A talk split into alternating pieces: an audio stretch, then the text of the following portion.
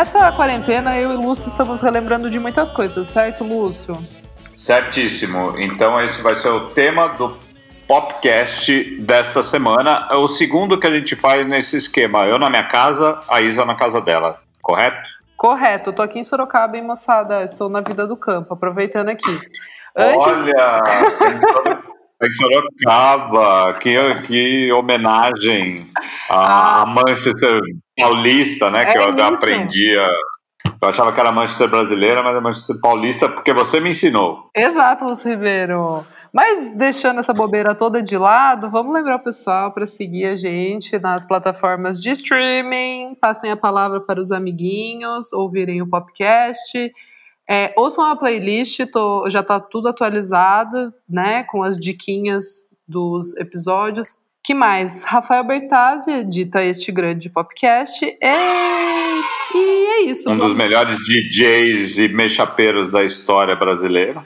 Esse é um talento que a gente tenta mostrar para o mundo e não é todo mundo que ainda viu. Então, assim, estão perdendo, moçada. Joguem aí nas. A gente tá, a gente tá trazendo ele para perto da gente. Exato. para ser essa vitrine para genialidade de Bertazzi. Exatamente. Ele vai ficar feliz, hein? Berta, essa é para você. Vamos dedicar esse podcast para você. How low can you go? Death row? What a brother know. Once again, back is the incredible rhyme animal. Bora lá então lembrar, lembrar de banda, Lúcio Ribeiro? Vamos lembrar de banda. A gente é, ficou pensando aqui em que falar e o tema que a gente chegou nesta semana é um pouco do exercício que a gente anda fazendo trancafiado em casa, economizando esse, esse espaço temporal que a gente estaria gastando na rua, no bar, né, é, Isadora? No, é. No trânsito louco, nas coisas, e canalizando para uma das coisas que a gente mais gosta, que é música. E música num sentido assim de vamos ler, vamos aprofundar na história da música, assim, vamos num, na história de um disco, de uma banda. A gente fez esses exercíciozinhos e chegamos a duas bandas que a gente quer trazer à fala aqui no podcast dessa semana. Exato. Você pode começar, Isadora. Vou começar. Domingo à tarde eu mandei uma mensagem para o Lúcio. Lúcio, por que o The Last só tem um álbum. Por quê? Por que? The Last, pra quem não... Eu gostei da sua, da sua dúvida num domingo à tarde, assim, eu fiquei meio sem saber. Mas eu tenho muita... Eu tenho, muita não. Alguma história. Eu tenho uma pista do...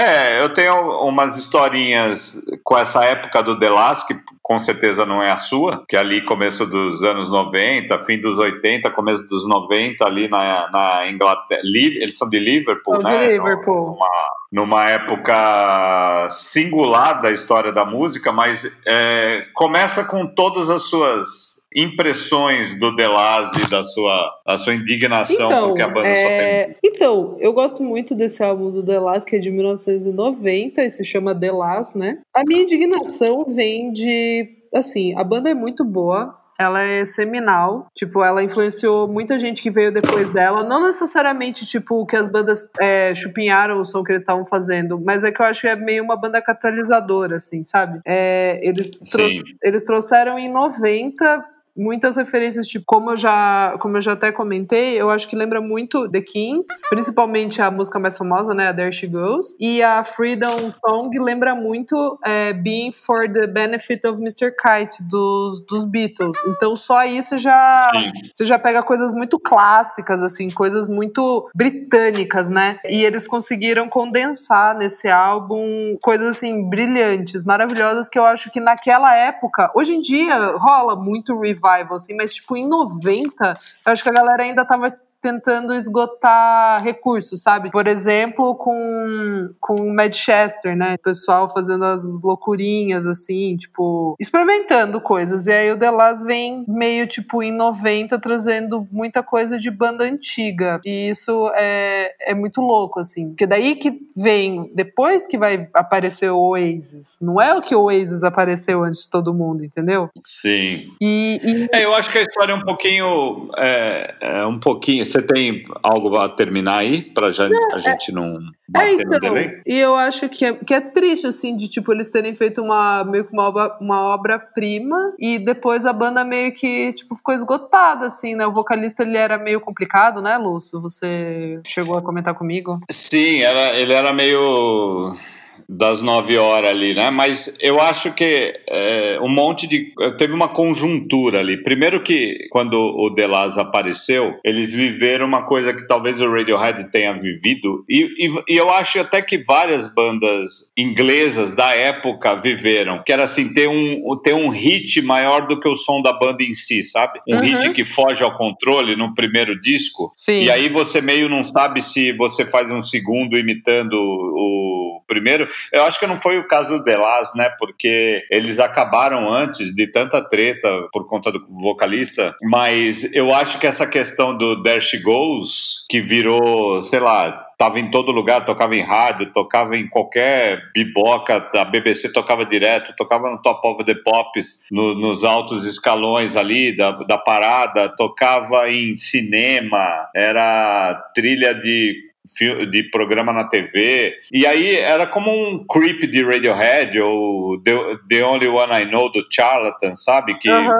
o Charlatans, o Charlatans, claro, teve uma vida muito mais longa e soube administrar e, e além do seu one hit, e o Radiohead nem se fala, né? Que o Creep até ficou muitos anos sem estar presente ao vivo, de tanto que a, é o Ana Júlia do Los Hermanos, né? É isso. Que, que, que fica essa maldiçãozinha e às vezes a banda se perde. Você junta num caldeirão isso com o cara do, do, do lá ser meio loucão e ainda o momento que eles estavam ali, que era um pré-grunge que destruiu boa parte da cena inglesa e um pós-Stone Roses e Happy Monday Mondays, Chester, aquela, aquela ondazinha que, que era marcante, viria a dar o Britpop anos depois e juntava o indie com a eletrônica. Então você tem Primal Scream uhum. mudando totalmente seu som, que era todo rockinho indie, uhum. né? E, e, começou a misturar eletrônica e, e fez uma cara.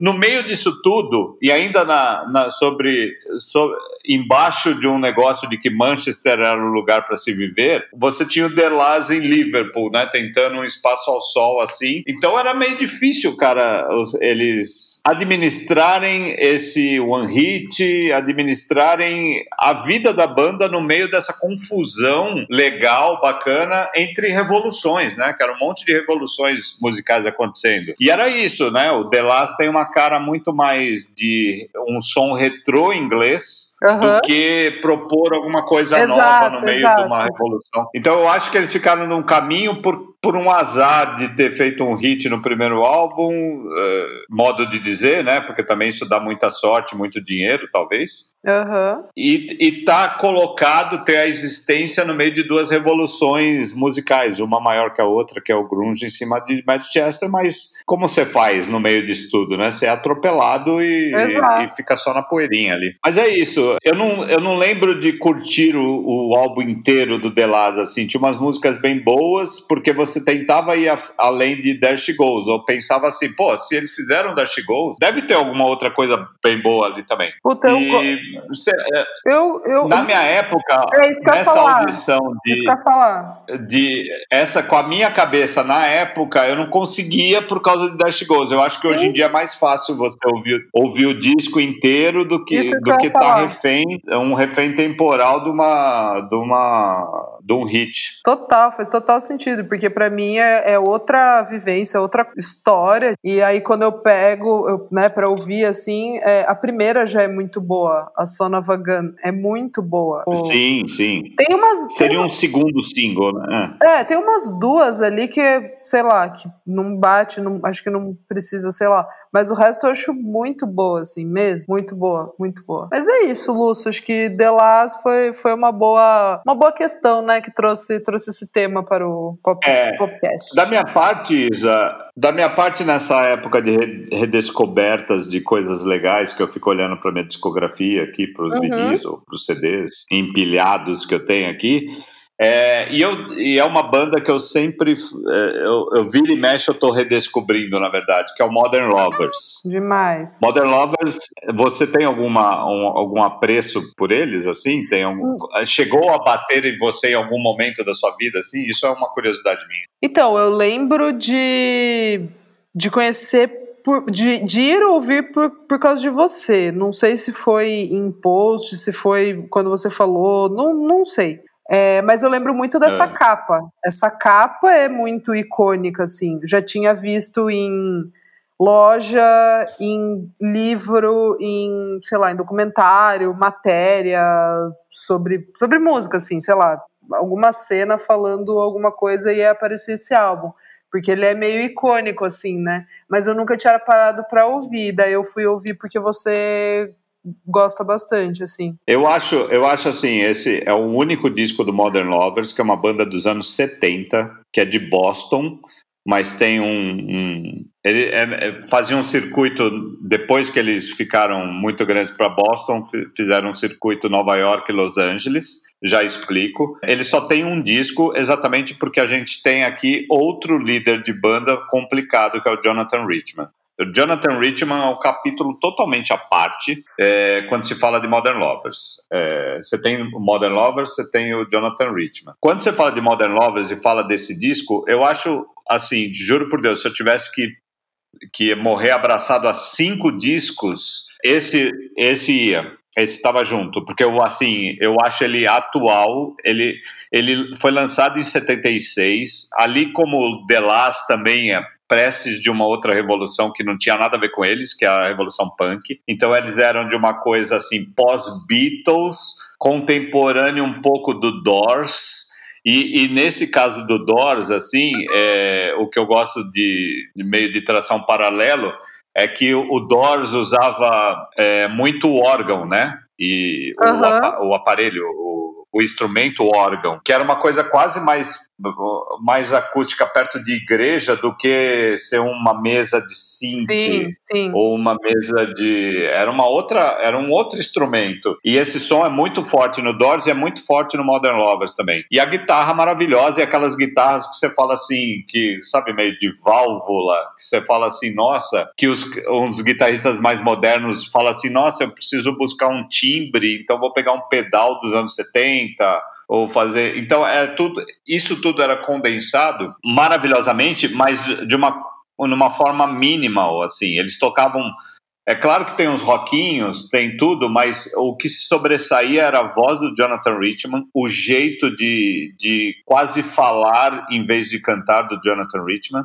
Uhum. E, e, o cara era um poeta, era um dos poetas do cotidiano ali, que era meio. Ele era amigo do Lou Reed, pra você ter uma ideia, então dá pra você Demais. entender como o cara faz poesia no meio do, do cotidiano ali. E eles começaram a fazer. Esse disco é de 76, mas as músicas tem umas 4, 5 de 71. Tem umas outras músicas que eles guardaram, foram para por causa da, da, complicação da banda e da, da, da, difícil convivência com o Jonathan Richman. E são todos os caras legais pra cacete. É, tem cara que, que entrou pro Talking Heads, tem cara que entrou pro Doors, pro Cars que uhum. são duas bandas importantíssimas da época. E não era só o Jonathan Richman, mas ele era, ele era o, o, iluminado da banda. E aí eles eh, têm umas músicas que o John Cale, lá em Los Angeles, eles pegaram as fitas e foram para Los Angeles para o cara produzir. Então, assim, é um disco estranho, músicas de 71 e músicas de 76, 75, 76, num produtor que eles mesmo pegaram em Boston, um outro em Nova York e o John Cale, sabe? Assim, como é muita, é isso, né? Então, tudo demais. isso, é, tudo isso forma a aura de, de álbum lendário, né? De álbum especial. Aí nunca mais lançaram nada, ou lançaram porque o Jonathan Richman falou a banda é minha minha e foda-se, vou fazer uma outra banda e não era tão legal e também não foi considerado nem por eles e nem pelos fãs como Modern Lovers mesmo, né? Uhum. Embora se chamava Jonathan Richman e The Modern Lovers. O, o Jonathan Richman em si, ele, ele era uma figura mega underground e, e, e, depois do ele tentou algumas coisas de disco tal mas ele foi muito para fazer show de spoken word, sabe? De uhum, ficar sim. falando, falação e tocar um violão assim, trem e falar pra caramba. Tem uma música que eu acho inacreditável que dá meio tom do que é o, o, o Modern Lovers, por exemplo. O álbum começa com Roadrunner. Roadrunner é a mais famosa deles, é, disparado. Se você não, não conhece Modern Lovers, você deve ter ouvido esbarrado e gosta de rock, você deve ter ouvido uhum. esbarrado de alguma forma em Roadrunner. Até que os Sex Pistols, em 78 ou 79, lançaram uma versão com o Sid Vicious cantando de Roadrunner, para você ter uma ideia do que era o Modern Lovers na época no underground. Pensa, na, na, na comunicação sem internet, não sei o que, os Pistols que era uma molecada podre da Inglaterra, prestou uhum. reverência para os caras. Demais. Então, assim, é, já no punk. E aí, o, nos anos 80, acho que no final dos 80, começo dos 90, teve aquele filme Quem Vai Ficar com Mary, com a Cameron Diaz, você lembra disso? Sim. E ele, o Jonathan, o Jonathan Richman participa do filme. Ele, participa, ah. ele é um, é, ele participa de um jeito especial, assim. Ele é um, é um músico, um, um, um cancioneiro que aparece em cima de uma árvore cantando músicas de amor para Cameron Nossa, Dias, eu vou, eu vou ter que assistir de novo. É, ou na janela. e ele vai e ele, ele é ali, ele é o Jonathan Richman, ele não tá fazendo um papel, ele tá ali fazendo as canções meio faladas dele, sabe? Umas declarações. No disco tem uma que chama I'm Straight, que ele fica falando que o, um cara, um amigo dele, é loucão, tá sempre loucão, não sei o quê. E ele fala I'm straight, e o, e o refrão é I'm straight. O começo da música é só a voz do Jonathan Richman. É, tem um, uma guitarra fazendo assim, plam, e aí ele falando. E, e aí o que ele fala é o seguinte: eu, eu liguei para esse número, eu estou traduzindo, claro, né? Uhum. Eu liguei para esse número de telefone umas três vezes, mas eu desisti, ficava, ficava muito nervoso e parei. E ele fala assim: aí eu, eu aí agora em inglês, I put, my, I put it back in place que pode dar um sentido de é, eu, eu, eu fiquei nervoso, mas eu me refiz, eu voltei a uma coisa, mas ele está falando, não, eu pus o telefone no lugar. Ou seja, ele, ele faz um adendo da letra dele cantando a música. Uhum. Gravada no disco. É um absurdo. Assim, e fica lindo de morrer. É, fica, é, então, assim, por todo esse falatório que eu estou fazendo aqui, pegue o disco, vai no, no Spotify e tal, e, e, e procura The Modern Lovers, o disco é do mesmo nome, e ouça Roadrunner, ouça tudo, mas ouça Roadrunner e I'm Straight. E você vai entender o que, que é. Tem uma música que chama Hospital, que é assim, a música tem silêncios que você parece que você vai lá e fala, nossa, acabou o disco. Não, a música está em silêncio mesmo. É, Pablo é, Picasso, né? Ele, Pablo, Pablo Picasso é demais de, de linda. Mas essa hospital, ele fala para uma menina assim: quando você sair do hospital, deixa eu voltar para sua vida. Eu fico andando na sua rua e sei que você não tá lá, você é procura. Muito para Frentex. Tá cara. É demais, assim, é, é muito louco. Modern Loves é muito louco. Eu não consigo.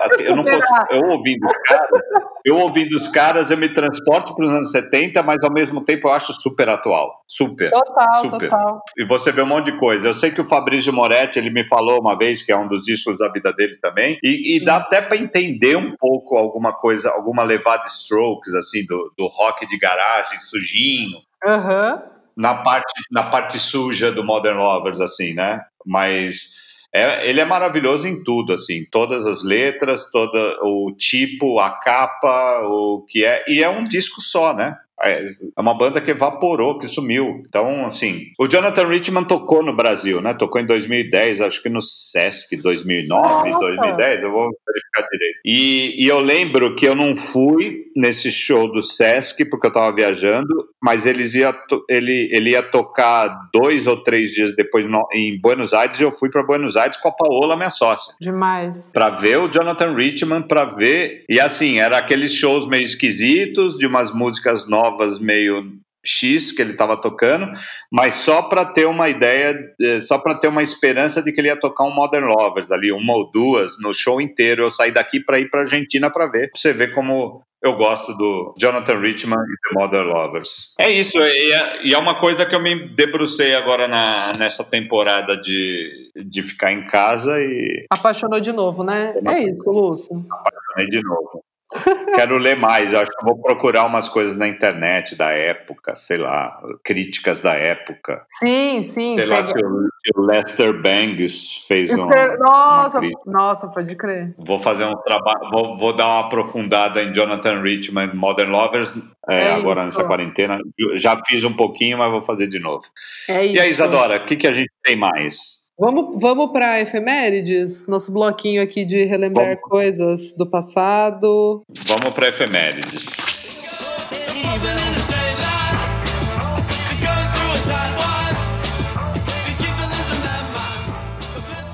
Então, Luta, vou trazer aqui uma muito interessante, que até foi, foi uma coincidência, porque essa semana eu vi no, na Netflix o documentário do Miles, do Miles Davis, que se chama Birth of Cool, que é muito bom. Uhum fala sobre basicamente é a história da vida dele, assim. Não sabia quase nada, assim, só sabia do, dos grandes pontos, assim, da, da vida dele. E aí, essa semana completou 50 anos do lançamento do Beaches Brew, que é meio que um clássico, é de, é de 1970. E assim, é o primeiro álbum de jazz que mistura, tipo, rock, vai, vamos falar assim, é, são ainda, né, aquele, é, é, tem muito, é, é, improviso, músicas longas, tipo 10 minutos, sei lá, mas assim, é meio, é meio maluco, no sentido de, de que é meio diferente de tudo, assim, só que... Sim, que, sim. Né, e aí eu tava lembrando é. que tem um cara chamado... Tem um cara chamado Les Baxter. Ele era, ele era músico, é, tipo, arranjador e tal, né? Compositor de, daquelas bandas, tipo, big band, assim, swing band, sabe? E ele tem Sim. um. E ele tem um, um álbum que é African, African Jazz, que é muito louco esse álbum. E aí eu tinha. Eu achava que esse álbum era, vinha depois do Miles, do, do Miles Davis. E é antes, na real. É de 59. E assim, é muito louco, porque sei lá, né, como, como cada, cada tipo de música vai se formando depois de um, de um outro jeito, bastante tempo depois, tipo, sei lá, 11 anos depois saiu essa obra-prima, mas tinha um álbum que era super experimental desse Les Baxter, que já misturava música, sei lá, da Ásia, é, África, e daí, tipo, sabe, é, é, me, me, me impressiona, assim, como e com certeza ele não ouvia esse cara, saca? Sim, sim, Mas total. parece, assim, eu acho, eu acho muito interessante. Mas assim. é o Zeitgeist, né? É. é, e é isso, são 50 anos do lançamento deste álbum que... 50 anos, pensa, com tudo pensa. isso que você falou, todas essas referências, 50 anos, um 50. álbum.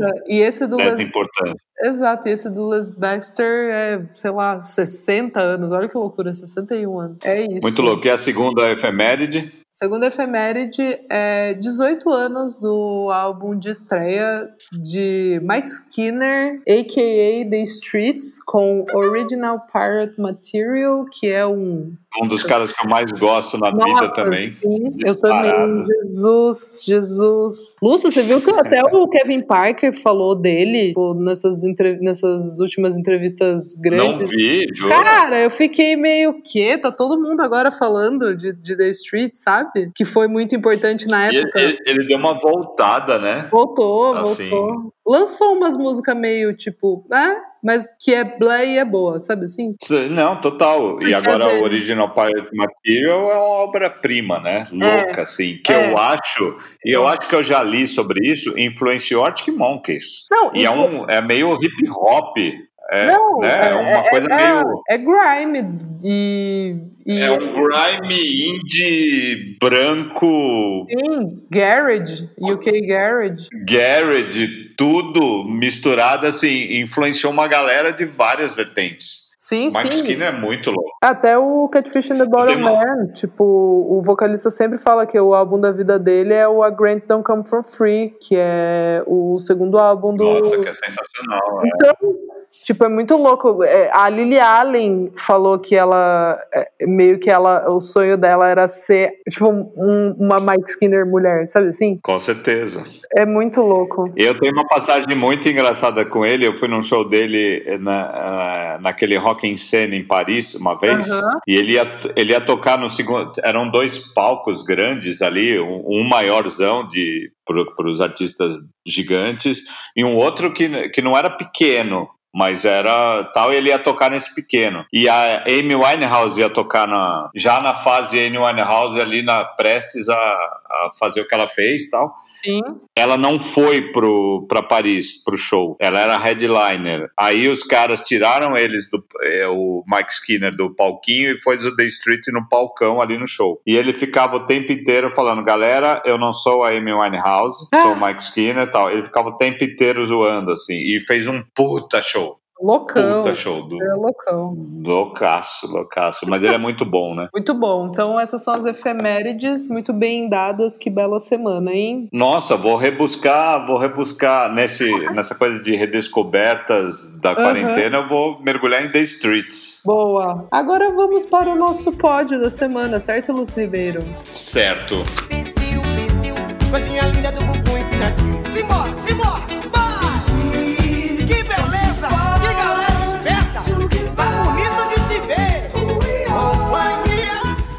Posso fazer as honras? Vamos lá, começa aí. Então, Isadora, o, Weekend lançou um álbum bem legal, sabia? Chama After Hours. Muito bom. Foi aqui lançamento recente. Só que o meu pódio, o meu terceiro lugar, eu queria dar para uma música que foi lançada nesta semana, que a gente está fazendo o podcast, como bônus. Ele lançou três músicas bônus deste After Hours. E a música em especial é Nothing Compares que eu achei ela demais e fico pensando como é que o cara não botou essa música no disco. É, Mas tá tudo certo porque ele lançou como bônus, tá lá lançado, tá tudo lançado, é isso aí, beleza. Nothing Compares do Weekend. Gosto bastante.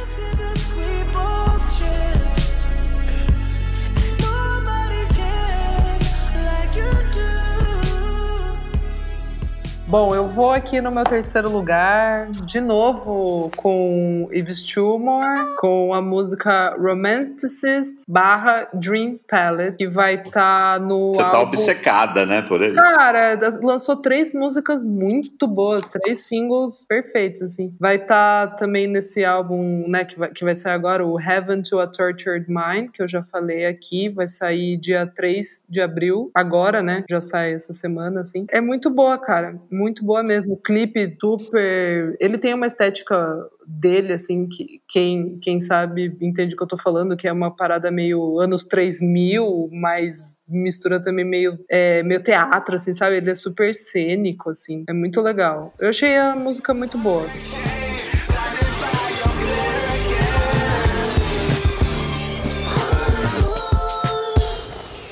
Tá bom. O meu é, segundo lugar, minha prata, vai para Michael Stipe. Boa. Com a música No Time for Love Like Now. Eu acho que ela é muito, uh, muito infectada pelo vírus né? E uhum. que a gente está vivendo, tentando enfrentar, tentando ultrapassar para retomar a vida normal, que não vai ser mais nunca mais normal. No Time for Love Like Now é feita com, do Stipe com Aaron é, Dessner, que é o, um dos gêmeos do The National. Eu achei ela fina, classuda, boa para os tempos agora, mas eu, eu, é uma coisa assim, a voz do Michael Stipe, ela me, me traz muito conforto por tudo que eu vivi com o R.E.M., com ele, com a história, desde os anos 90, sei lá, que eu conheço o R.E.M., o final dos anos 80, com a fase do rock alternativo. Então, assim, é uma voz que me... Tipo, se estivesse cantando é, aquela, aquela música de um sertanejo, mas com a voz do, do Michael Stipe, eu acho que eu ia gostar também. Então eu não sei já, eu não sei medir se essa música é muito boa, essa No Time for Love Like Now, ou é porque o, o, o Michael Stipe me conforta. Não sei se você me entende, Isadora. I turn my head and cry. Whatever waiting Sim, sim, super, Lúcio. Tem coisinhas que, que a gente sempre vai certeiro ali e nunca, nunca decepciona, né? Nunca decepciona.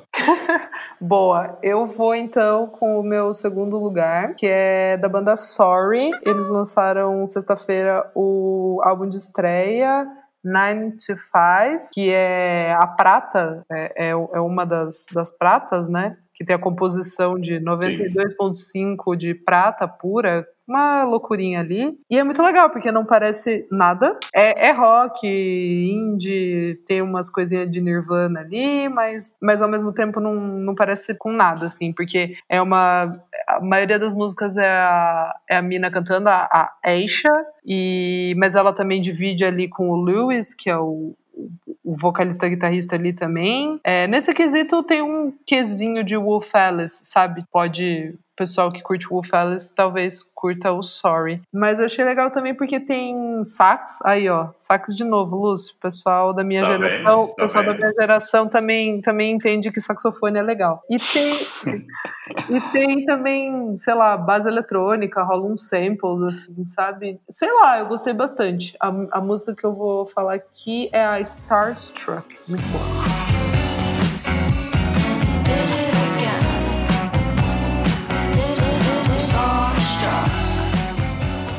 E era engraçado uh, estar na sua prata, né? Falando de prata. Nossa, é verdade, não tinha pensado nisso.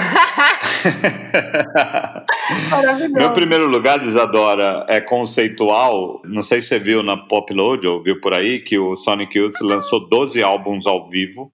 Nossa, não? Ele lançou 12 álbuns ao vivo, cobrindo toda a grande carreira da banda dos anos 80 até hoje. Até hoje, até 2011, quando eles acabaram. No Bandcamp. Então você vai lá e compra. Eu acho que é uma parte beneficente, não sei o quê. Ah, eu não sei qual deles, lançou, qual deles lançou o disco, mas você pode comprar o pacote inteiro. São 12 shows em qualidade muito legal do Sonic Youth, cobrindo toda a carreira deles, desde os anos 80. Então tem show no CBGB em 88, tem show em São Francisco em 90 e pouco, sabe? Não sei o quê. E eu queria destacar, no meio de todos eles, é, tem um show no Brooklyn em 2011 e eles viriam para o Brasil dois meses depois, pra, aqui no SW, e acabar, a banda ia acabar logo mais, né? E, e, tem um show em especial que é de 1989, que é um show que eles fizeram em Moscou, que não so, que é da do Dream Nation, né? Que é um dos discos também fundamentais da minha vida e, e, e é dali de 88, 89 e essa turnê em 89, então é do Dream Nation. Que esse show, você sabia que tinha caras da KGB Nossa. no show? para tomar conta, para ver o que estava acontecendo, porque o show esgotou. O, Sonic Youth não tinha disco na Rússia, que era a União Soviética na época. Eles não tinham disco lançado, não tinha disco oficial. Então, e lotou um, um, um espaço grande lá, que era de um. Era como se fosse um teatrão de um hotel famoso, grande, tipo Hilton, de Moscou. E aí eh, foram dois dias lotou, esgotou os dois dias, e aí isso chamou a atenção da KGB, que mandou agentes para lá para ver o que estava acontecendo, por causa da molecada que conhecia Sonic Youth por causa de fita pirata. Você acredita nisso? Que loucura! 89, 89, olha que maravilhoso. E o show é demais. E e é o show do Daydream Nation, que é um álbum inacreditável, que tem Teenage é, Riot, que é uma das músicas também da minha vida. Enfim, é, Sonic Youth barulheira, loucura, sendo fazendo um show também para caras da KGB. Eu tava dando uma olhada, teve um dia que, que a Rolling Stone fez uma matéria um tempo atrás sobre esse show em, em, em especial, e eles falaram que o cara que, que meio bucou, o carinha jovem lá que bucou o, o Sonic Youth para ir para Moscou nessa, nessa aventura, ele descobriu do, as fitas desse show, prensou 300 álbuns, e esses 300 álbuns esgotaram e virou um dos álbuns mais raros da história do rock, assim. Nossa. Tipo, isso em 2000 e, 2000 e pouco, sabe? 2010. É, esse show é todo simbólico, assim, e, e, e, por conta disso eu boto ele no meu ouro, por causa desses 12 discos que tem esse show de Moscou, que o Sonic Youth de Nova York lançou no seu Bandcamp.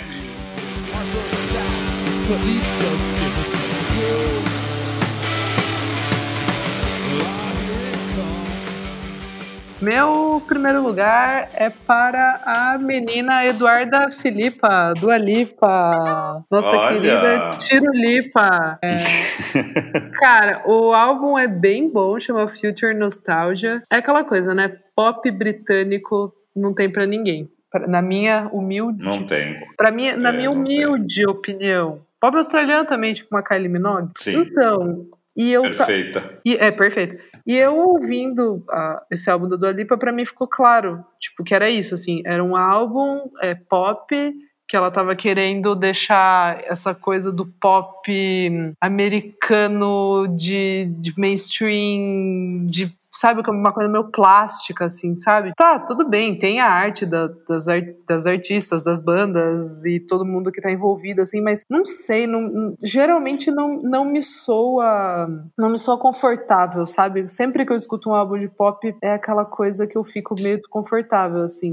Eu nunca consigo ouvir álbuns de pop. É raro álbum pop que eu ouço da primeira música até a última. E a Dua Lipa, nesse álbum, ela... Daí eu fui atrás, né? Porque eu ouvi na hora, pra mim ficou claro que era isso. Era meio que ela se afirmando como britânica, e é isso. E aí eu tava lendo eu achei ela falando sobre, a- sobre uma das músicas que chama Levitating, que ela falou que quando ela tava escrevendo, ela se sentiu no Austin Powers. Olha, ou Ah, que demais. ou o naipe, referência. Ó a referência, tá entendendo? E aí ela, enfim, daí ela fala, ela fala que, que tipo ficou bem Daft Punk essa música, só que daí ela fala que é meio a ponte dessa parada é, é que seria uma versão britânica de um rap do Blonde. Nossa. Tá entendendo? Ela pegou várias, várias coisas que, que são super é, americanas, assim, só que ela deixou nessa roupagem é, britânica. Tem muita coisa ali que soa como chique, né? O Nile Rodgers, é, Daft Punk. É super disco esse álbum. Super, super, super. Mas ao mesmo tempo, quando você para pra ouvir, assim, você consegue entender que tem muito produtor jovenzinho britânico. Sabe aquelas coisas, tipo, fresh, assim, que deixa o álbum super Sei. de agora, né?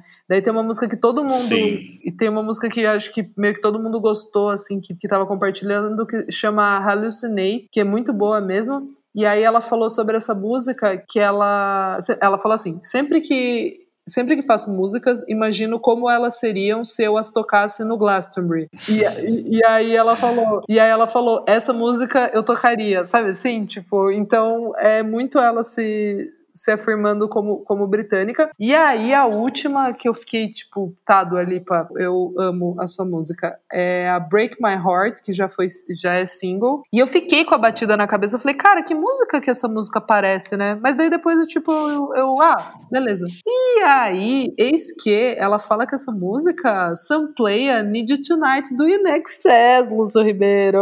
Nossa senhora, vou ouvir já. Você sabe que eu tô pra ouvir todos os dias desde que lançou esse, essa Dua Lipa e eu não consegui ainda. Te convenci. E eu esqueço, ou eu tô no. É, nossa, vou. Eu já vai ser meu álbum de cabeceira daqui até o fim da quarentena. É, tô não, imaginando.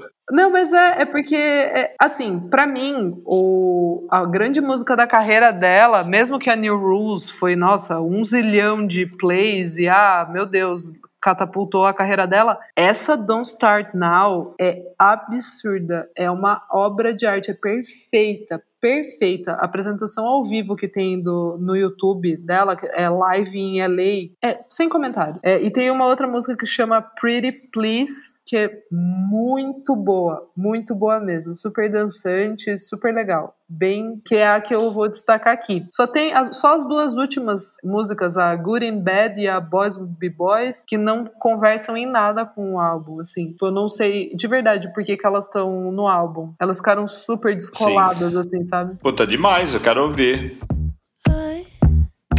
I said if we took it there, I wasn't gonna change. But that went out the window.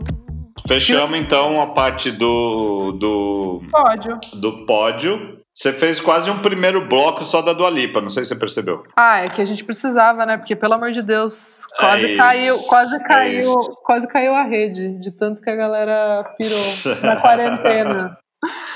Então vamos nessa, a gente agora vai fazer, falar sobre a nossa cena e logo mais a gente encerra o podcast dessa semana. E agora quem poderá me defender? Tenho algo a dizer, explicar pra você, mas não garanto, porém.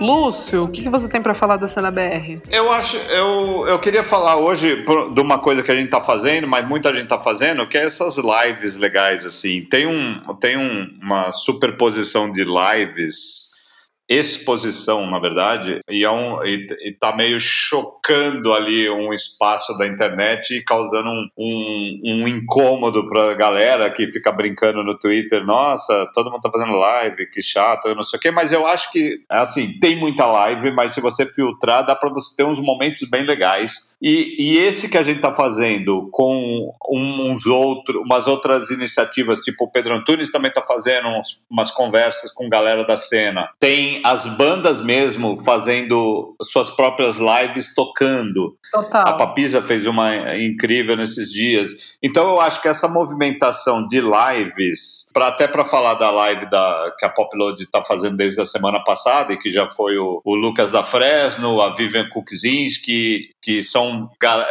que é uma galera legal da cena e mesmo de diferentes pegadas, diferentes vertentes, mas com muita coisa boa para falar.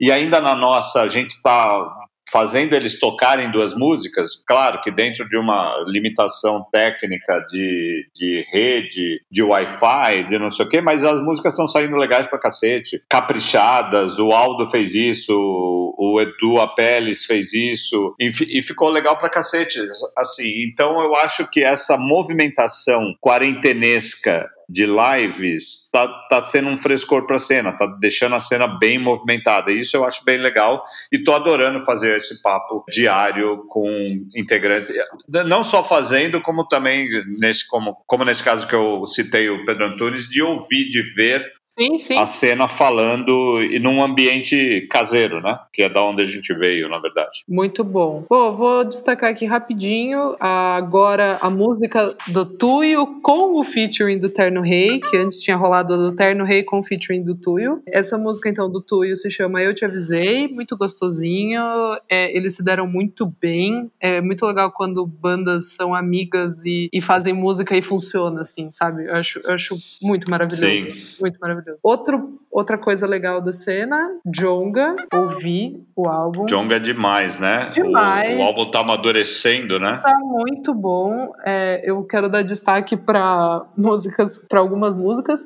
A primeira é a Otto Patamar, que eu achei a letra muito boa. Gostei e gostei demais da Mania, que é featuring o MC Don Juan. Achei gigante, muito bom. É, funk, meio trap, sei lá. Achei muito, muito legal. E o EP da Clarice Falcão, o Eu Me Lembro, que na real é, são músicas que já existem, né? Da, da, da Clarice com uma roupagem nova. Achei muito legal isso. Não lembro de, de um artista que tenha feito isso. Então, só pela inovação, assim, achei muito, muito legal. Tem a masterização e, sei lá, não sei se. Eu vou até teve- convidar a Clarissa para uma live, porque eu acho que ela é legal também. A Clarice é é demais. legal. A Clarice é demais. Eu acho que você pode super convidar ela, sim. E é isso, achei muito legal. E quem masterizou foi o Gabriel Guerra, que no caso, DJ Guerrinha, né? Do Dorgas, que era do Dorgas. Genial. Genial, é isso, Lúcio.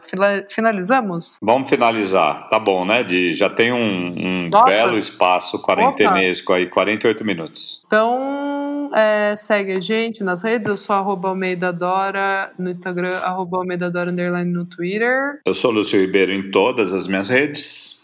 Temos Tem o a- Popload Music, que é o guarda-chuva que nos abriga. E é isso. Curtam nas plataformas, passem a palavra. Um beijo, até semana que vem. Lavem as mãos, fiquem em casa. E vamos sair dessa todos juntos. Beijos. Beijo. Maravilhoso! A